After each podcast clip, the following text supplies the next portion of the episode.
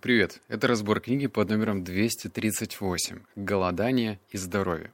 В этом выпуске тебя ждет 5 выводов и испанский стыд за меня, потому что мне очень даже неловко как-то записывать этот подкаст, так как я предполагаю. Сейчас на канале более 680 тысяч человек. И наверняка есть, наверное, 2-3 доктора, может быть, 10 или 20, которые будут слушать, и, и, и их будет просто распирать злоба, злость на того дилетанта, который на такую большую аудиторию будет э, чему-то учить. Вот. Я хочу сразу сказать, ничему, никого не собираюсь учить. Более того, у меня нет никакого медицинского образования, у меня его вообще нету. Я просто любознательный чувак. Вот давайте обозначим меня таким. Любознательный чувак, который просто э, делает следующее. Он берет информацию, пропускает ее через себя и уже после этого делает выводы. И здесь знаешь, что ключевое? Пропускаю через себя. Ведь я решил голодать. Да. А, это маленькая новость, которая, может быть, тебя удивит, но я, в общем-то, готов сейчас 7 дней не есть ничего. Это маленькое предусловие, в общем, бухтеж перед книгой, не переживай, мы к выводам перейдем, но очень важно, наверное, донести свою мысль, чтобы было вообще все понятно. С 10, нет, с 11 августа я не буду есть ничего, то есть я буду только на воде. И мое решение, конечно же, оно растягивалось очень долго, потому что мне ну, не хотелось этого делать. Так как мозг протестовал, бил тревогу и говорил, ты что, хозяин, ты дебил? Какой не есть. Во-первых, это вкусно, во-вторых, питательно. В-третьих, ты умрешь на третий день, и все будет очень плохо. То есть вот такие вот тараканчики во мне были. Однако э, есть несколько вещей, которые заставили меня это сделать, в прямом и хорошем смысле этого слова. Я решил, что, во-первых, нужно поработать со своими э, какими-то со своим мышлением, да, вот тоже как бы верно про мышление говорить. Потому что когда я не ел и долго не ем, я злюсь. А эта злоба, она, она, конечно, прорабатывается, медитация никто не спорит, я уже медитирую три года и практики использую, но вот она почему-то не уходит, то есть появляется тревога. Я понимаю то, что все мы еще те острова Пителеги, да, вот эти вот всякие древние люди, и что это нормальный инстинкт, что нужно срочно пожрать это норма. Но поскольку как бы эволюция не стоит на месте, мне хочется этот страх остаться голодным проработать. И если я вдруг что-то где-то останусь без еды 4-5 часов, я выживу. И мне его нужно проработать как? Ну, наверное, только через практику. Если со мной будет сидеть эксперт и будет с умным видом качать головой, рассказывать, да ничего с тобой не случится, в любом случае я это не проживу, а значит, эта информация во мне не закрепится. Так что практика. И второе, ну, мне 29 лет, хочется, чтобы просто поэкспериментировать, я еще молодой, чтобы, ну, так интереснее жить, наверное. Да, и последнее, что я хочу сказать, я совершенно здоровый. Я даже перед этим сдал анализы, и я здоров. Вот, все. Теперь приступаем. А, ну еще, это тоже важно. Я никого не настраиваю на то, что нужно голодать. Это дело каждого. Вот ты же знаешь, да, что я веган. Я уже пять лет вегетариан, веганю. И я никого не принуждаю, не говорю так, отбрось палку колбасы, отбрось курицу, не ешь, не надо. Нет, я понял то, что это вообще дело каждого, и к этому нужно приходить самостоятельно. Так что, еще раз, это мой личный опыт. Все, переходим к выводу первый. Надеюсь, моя тирада тебя не утомила. Понимание процесса, благодаря которому организм питает свои ткани и поддерживает необходимые жизненные функции во время длительного голодания источников, из которых он черпает силы, разъясняет нам то, как организм выживает в периоды, когда пища извне не поступает или не может быть усвоена. Здоровый организм существует за счет запасов питательных материалов, которые откладываются в виде жира, костного мозга, гликогена, мускульных соков, клеточных жидкостей, солей и витаминов. В здоровом организме всегда достаточно внутренних резервов, чтобы выдержать несколько дней, недель и даже два или три месяца без еды. Вот так новость, да? Это справедливо как в случаях вынужденного голодания, авария самолета, обвал на шахте или, например, болезнь, так и в случае добровольного голодания с целью снижения веса. Если не принимать пищу, то организм начинает использовать свои запасы для поддержания жизнедеятельности тканей. А раз запасы расходуются, вес уменьшается. В нашей кладовой достаточно запасов, чтобы выдержать длительное голодание, особенно если эти запасы законсервированы и не расходуются. В крови, в лимфе, в костях и, конечно, в костном мозге, э, жировых тканей, печени и других органах. И даже в каждой отдельной клетке нашего организма хранятся запасы белка, жира, сахара, солей, витаминов, которые могут быть использованы в то время, когда пищи мало или она непригодна. Даже худые индивидуумы, и в этот момент я бью себя в грудь, имеют запасы пищи в своих тканях, позволяющим выдерживать голодание самые разные сроки. Да, я худой, у меня метр девяносто и 75 килограммов. Это как бы не дистрофик, но худоват я. И мне это, ну, дало немножечко больше смелости, потому что я думал, что после голодания вернусь кожа до кости, да нет. Кстати, дальше в выводах э, ты узнаешь удивительные вещи. Некоторые даже на голоданиях поправляются, некоторые не теряют силы, и даже мифы про то, что во время голодания уходят мышцы, это тоже все опровергается. Вот. Переходим к выводу номер два. А, ну и заметь, я буду меньше своих комментариев давать, потому что у меня как бы концепция какая? Я пропускаю выводы через призму предпринимательства, но я не доктор, и вот это я не могу через призму предпринимательства пропустить. Вывод второй. А, в противоположность бытующему в народе даже среди специалистов мнению, важные ткани организма живут активной жизнью без всяких симптомов разрушения с момента начала голодания. Голодающий организм действительно теряет вес, но в течение определенного времени это происходит за счет запасов, а не живых тканей. В природе существует огромное количество примеров продолжения роста во время голодания, причем растет как весь организм, так и его отдельные органы, утраченные при травмах. Опыты показали, что рост детенышей продолжается во время голодания. Морская звезда во время голодания отращивает новый желудок, новые ножки, новые лучи. Голодающая саламандра, потерявшая хвост, отращивает новые. Эти факты неопровержимо доказывают, что голодание отнюдь не нарушает конструктивных жизненных процессов. Эффективность, с которой сейчас, а эффективность, с которой организм реагирует, э, регулирует потребление своих ресурсов во время голодания, является одним из самых удивительных явлений жизни. Во время голодания даже наименее важные органы не атрофируются вплоть до наступления фазы истощения, хотя они способствуют поддержанию жизнедеятельности более важных органов. Степень атрофии мышц после голодания, сейчас внимание, Степень атрофии мышц после голодания редко превышает степень их атрофии после длительного периода физической э, бездеятельности. Однако клетки мышц не исчезают. Клетки уменьшаются, из них удаляется жир, но сами мышцы остаются в сохранности и даже накапливают силу. Две ремарки. Первое. Э, почему я запнулся? У меня же комментарии открыты, и некоторые пишут. Вот сейчас я прочитаю, это важно. Да это он не он читает. Ну как можно допускать такие ошибки, когда ты так много читаешь? И нечем крыть, господа, нечем крыть. И я же робот, я же вообще-то читаю вот так. Я же, наверное, многие забывают, что я с одного дубля записываю. И мне так неловко, что меня прям так... Эй, ты, ты что это? Ошибки делаешь? Не человек, что ли? Вот. Это раз. Второе, по поводу э, то, что мы теряем мышцы во время голодания.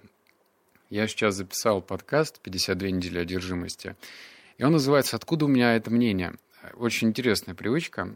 У меня было мнение дилетанта, что, мол, я где-то услышал, смотрел ютубчик или что-то еще, и там говорится следующее, говорилось, что, мол, во время голодания, значит, организм начинает э, вот мышцы сразу, это же не жир, а именно мышцы э, терять.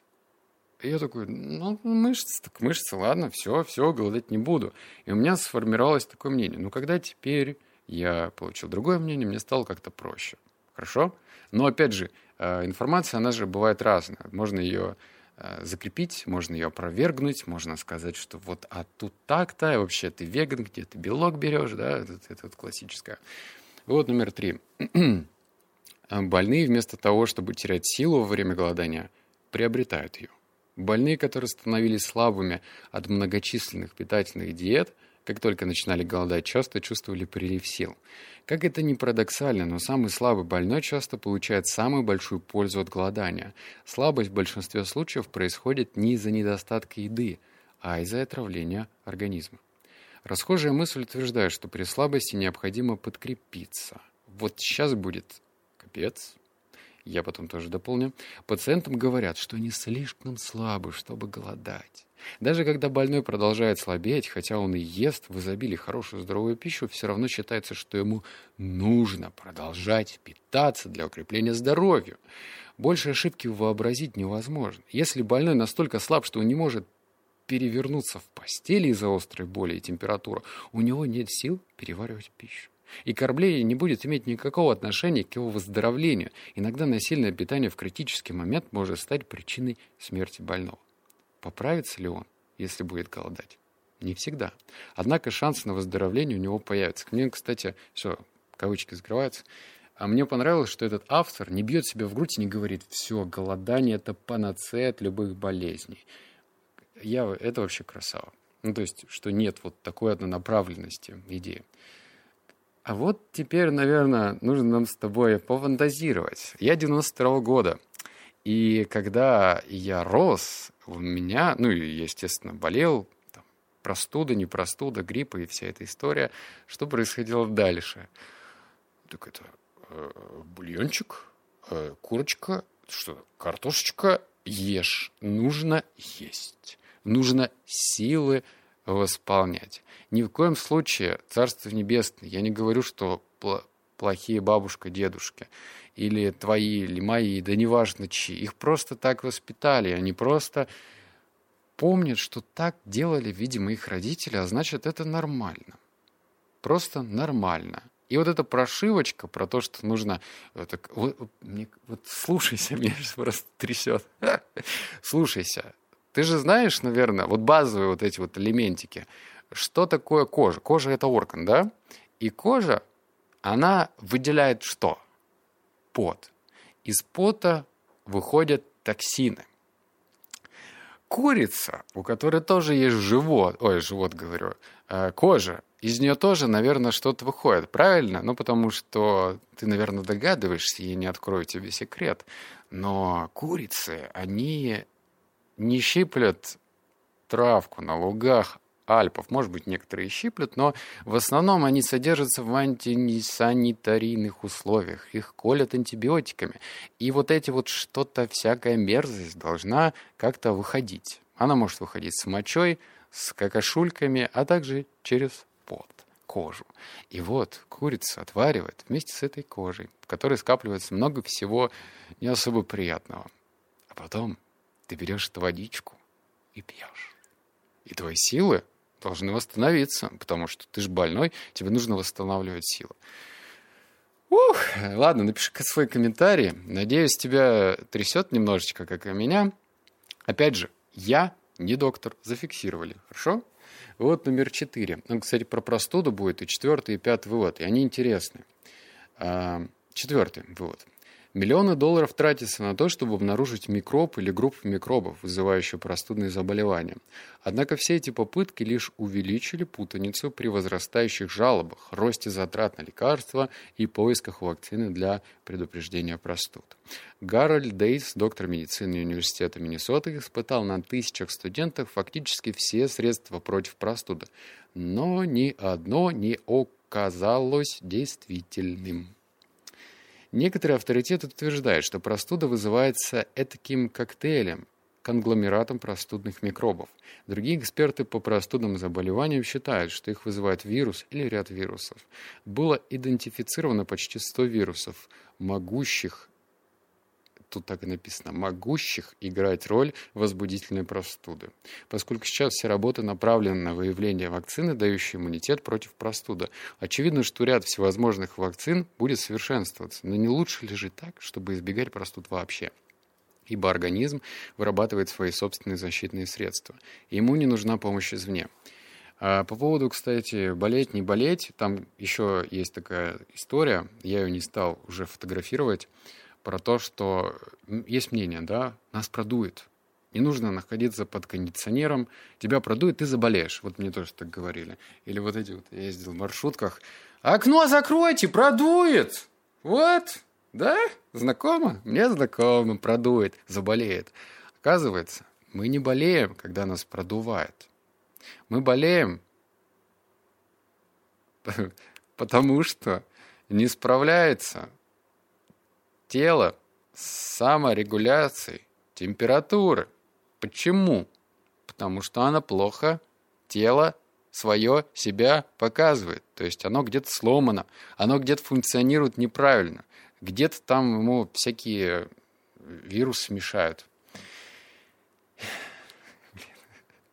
Надо медицинский подкаст э, открывать. Срочно. Все.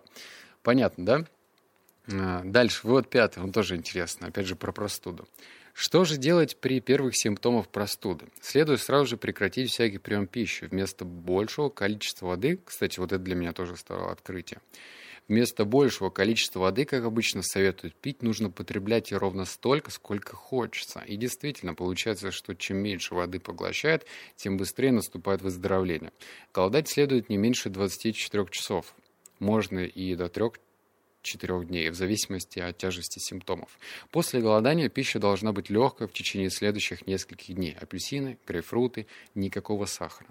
На завтрак э, салат из овощей, в полдень свежий фрукт по сезону, на ужин. Это в течение одного или двух дней. После этого опять не стоит есть тяжелую пищу до полного выздоровления. Время голодания лучше всего лежать теплее и удобно, в комнате и днем, и ночью должен быть чистый воздух. Можно ежедневно обматываться теплой водой, но никаких приемов горячих ванн. Если невозможно остановить работу и лежать, то следует как можно больше отдыхать и рано ложиться спать. Если выполнять все эти простые правила, то никакая простуда не перейдет в пневмонию. У меня есть история последняя, потому что выводы все закончились. А, значит, по поводу голодания. У меня все-таки был опыт. Это был 2020 год. Я как раз попал э, в первую волну локдаунов. Я был в Австралии и должен был лететь в Новосибирск через Вьетнам. И вот настал тот день, когда я такой бегу к самолету, а там говорят, все, извините, все, не летают самолеты. И единственный рейс, который оставался из Австралии, это был на Бали. Мы прилетаем на Бали, потому что, ну, как-то ближе, наверное, к России. Что, Австралия-то она вообще где находится? Где она находится? Там, Кенгуру. И прилетаем на Бали, и так сложилось, что там был Новый год у них, балийский. А в Новый год балийский там не только все закрыто, но и даже туристам нельзя выходить, то есть прям так совпало. И получается, что мы с женой вдвоем заболели. И для нас это было очень нетипично, потому что я не болею вообще, то есть у меня простуды не бывает, как и у нее. Понимаешь? Вообще не бывает. И, ну, коронавирус, все дела, и мы, ну, начинаем болеть. И что мы делаем? А, а еще у нее были подозрения, что она беременна. Ну и прям совсем, совсем, совсем мы начали волноваться, что делать. Аптеки закрыты, ничего нету, вообще ничего. Выходить нельзя. И мы такие, а давай пробуем голодать. Ну, просто, просто попробуем, посмотрим, что из этого получится. И вот я, получается, в прошлом году, уже полтора года назад, пробовал 24 часа не есть. Выжил, все хорошо. Так что в следующий раз, если ты тоже, ну, хочешь поэкспериментировать, 24 часа с тобой точно ничего не случится, ты не умрешь, отвечаю. Тут, наверное, тебе кто угодно за отвечает за такое. Лично я не пожалел. Для меня это будет, ну, 7 дней прям лютый эксперимент – Говорят, что и сознание становится более чистым. Э, меня, правда, пугает некоторые вещи. Оказывается, так много времени высвобождается, когда ты не ешь. И спать так много не надо, потому что у тебя как бы э, ничего не работает внутри для переваривания пищи, как раньше. И прям я даже не знаю, чем себя занять. Ну вот на гвоздях буду стоять, книжки читать. В горах. Я буду в горах, да, точно. Не, не дома голодать. Посмотрим, что из этого получится. Я даже решил, что в э, подкасте «52 недели одержимости» я сделаю нарезку, и каждый день буду делать отчет на 2 минуты. Типа, день первый. Я жив. Было вот обязательно таким голосом. Я жив. Слюна почти закончилась. Я почти помираю. Ну и вот так далее. Короче, на 7 дней запишу. Э, посмотрим, что из этого получится. Но мне очень интересно. Очень-очень-очень-очень-очень. Надеюсь, ты оценил такой выпуск. Э, напиши в комментариях, что про это думаешь. Если ты доктор, пожалуйста, я поднимаю руки, я проиграл. Все, я даже спорить не буду. Если ты мне скажешь, что нужно есть говядину, свинину и, и пить смузи из мяса, я скажу, ладно, э, будь сделано, будь сделано, хорошо, все. Все, обнял, поцеловал, заплакал. Услышимся в следующем подкасте. Пока.